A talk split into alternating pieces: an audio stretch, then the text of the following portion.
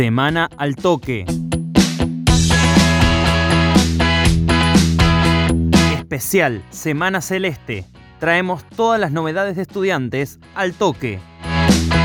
Estudiantes empató el pasado lunes sin goles ni mayores emociones ante Tigre, uno de los líderes de la zona A, por la fecha 21 de Primera Nacional. Lo próximo para el León será enfrentar a Alvarado de Mar del Plata por la fecha 22 en busca de la recuperación. Celeste lleva una seguidilla de 7 partidos sin triunfos, con 6 empates y una derrota.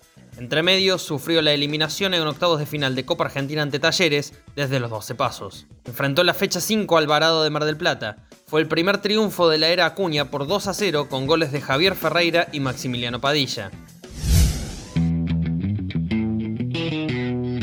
Federico Miño es una de las incorporaciones que podría aparecer en la nómina por primera vez. Se había esguinzado el tobillo apenas llegó al celeste. Nicolás Hits por su parte, sufre una molestia muscular y sería la única duda para viajar a Mar del Plata. Aunque en los últimos partidos de Primera Nacional, el titular por izquierda fue Lautaro Formica. Quien lleva la 10 del Celeste, Nicolás Talpone, se refirió al partido que se viene ante los marplatenses.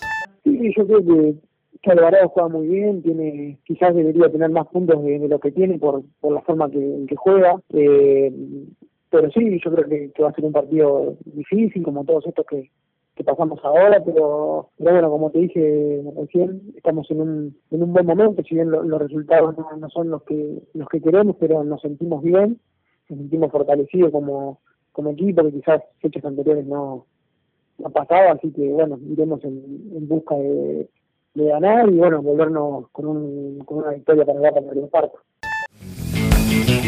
Semana al toque una producción de Altoque Deportes.